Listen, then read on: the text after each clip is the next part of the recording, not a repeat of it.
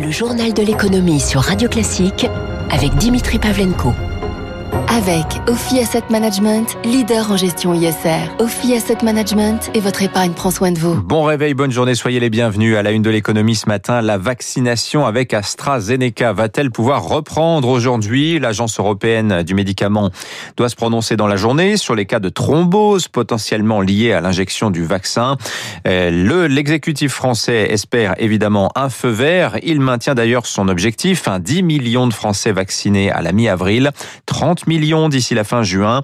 On en est encore loin. Moins de 2 millions et demi de personnes ont reçu les deux injections. Émilie Vallès. AstraZeneca, ce n'est pas l'alpha et l'oméga de notre stratégie, souffle la ministre déléguée à l'industrie Agnès Pannier-Runacher en charge des vaccins. La France espère quand même recevoir 15 millions de doses du laboratoire anglo-suédois avant l'été.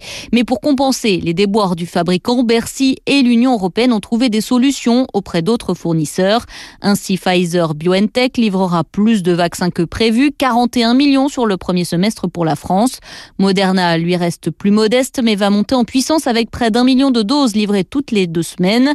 Bercy attend aussi beaucoup du vaccin Janssen de Johnson Johnson qui devrait arriver d'ici la mi-avril. 8 millions de doses nous sont réservées avec l'avantage qu'il n'y a besoin que d'une seule injection pour être immunisé. Et puis le gouvernement mise sur d'autres vaccins en attente d'autorisation, notamment le CureVac. Au total, la France devrait recevoir 72 millions de doses sur ce premier semestre.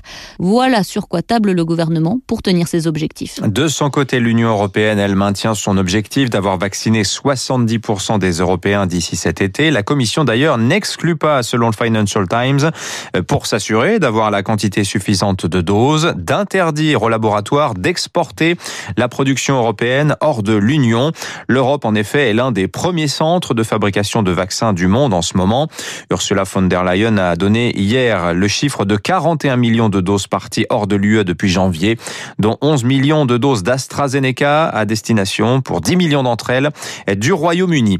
La Commission européenne a par ailleurs présenté hier son projet de certificat commun attestant d'une vaccination, le fameux passeport vaccinal, hein, attestant donc d'une immunité au Covid ou bien d'un test PCR négatif ou d'une vaccination.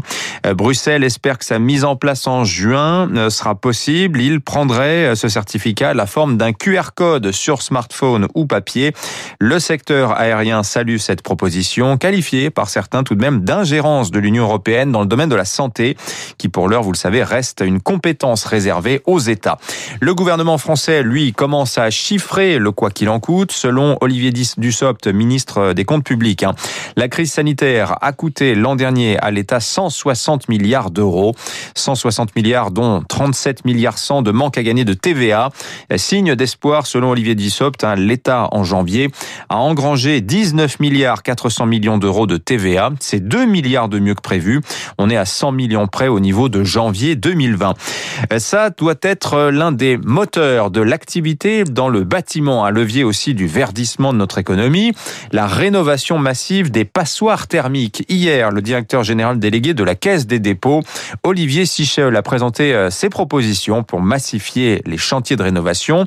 Son rapport était extrêmement attendu. Bonjour Eric Mauban. Bonjour Dimitri, bonjour à tous. Alors la proposition phare d'Olivier Sichel, c'est de proposer aux propriétaires un accompagnateur dans leur parcours de rénovation. Voilà, il s'agit de mieux informer les propriétaires, d'éviter les arnaques et de les aider à être euh, plus efficaces, le plus efficace possible, aussi bien dans la nature des travaux à faire que dans euh, leur suivi ou même leur financement. Le rapport propose donc qu'une personne payée par l'État puisse se rendre au domicile du propriétaire afin de lui expliquer tous les avantages d'une habitation bien isolée. Son rôle sera de dresser un diagnostic énergétique, mais aussi d'établir un plan de financement, de contacter les banques et les artisans, de suivre les travaux et gérer l'audit post-travaux. Le recours à ces accompagnateurs sera obligatoire pour les ménages qui voudront s'engager dans une rénovation globale, c'est-à-dire à partir de 5000 euros de travaux, sans quoi, eh bien, ils ne bénéficieront pas d'aide publique. L'objectif est de s'attaquer à près de 5 millions de passoires thermiques recensées en France. Le coût de cette mesure est évalué à 370 millions d'euros par an sur une période de 15 ans.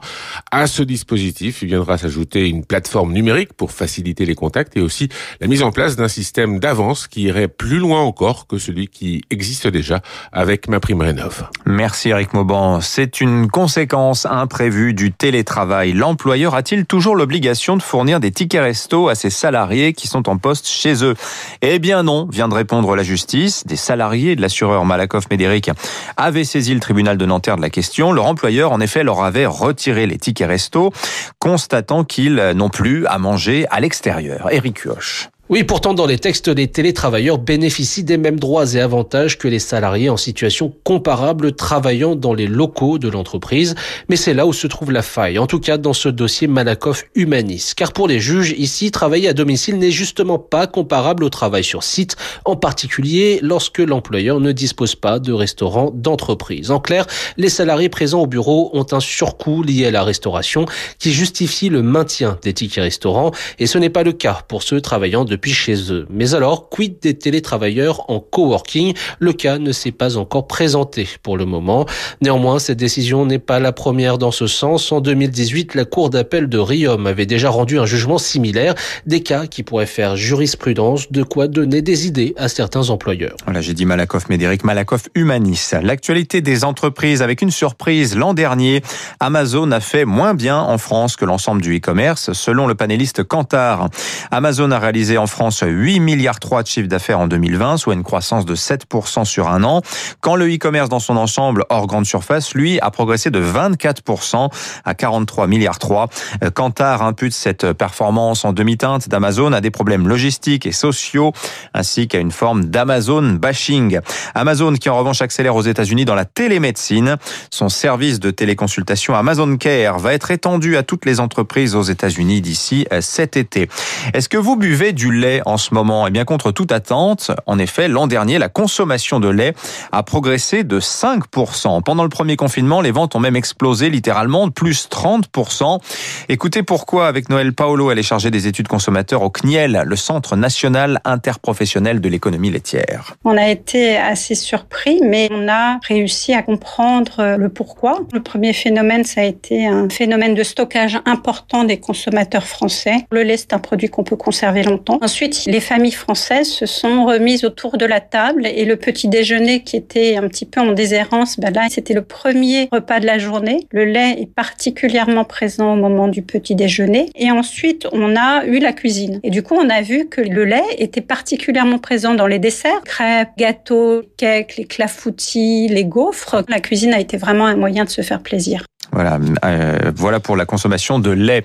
Apple marque un point face à la publicité. L'autorité de la concurrence a rejeté hier la demande de l'industrie et de la pub. Celle-ci réclamait la suspension de la prochaine mise à jour d'iOS qui prévoit de demander systématiquement à l'utilisateur son consentement pour recevoir de la publicité ciblée. L'autorité va néanmoins poursuivre ses investigations afin de vérifier qu'Apple ne s'applique pas à lui-même des règles plus avantageuses que celles imposées aux développeurs tiers. Enfin, belle journée pour les comptes publics. La vente aux enchères de 611 bitcoins saisis par la justice a rapporté hier à l'État 24, milliards, 24 millions d'euros, n'exagérons pas. Vente qui a attiré 1600 personnes, c'est beaucoup plus hein, que la plupart des ventes traditionnelles. Les marchés, pour finir, le CAC hésitant hier finit à l'équilibre, hein, 6054 points. Marché, euh, Paris, le marché parisien attendait la Fed, hein, c'est tombé en début de soirée. On va entrer dans les détails dans un instant avec Gilles Moek, euh, le chef économiste du groupe AXA. Wall Street, en tout cas, euh, est rassuré par les, annonces de la Fed. Euh, le Dow Jones gagne 0,6%, 3, plus de 33 015 points au fixing. C'est la première fois que le Dow finit au-dessus des 33 000 points. Nouveau record aussi pour le S&P 500, 3 974 points. Le Nasdaq, le plus 0,4%, 13 525. 6h40.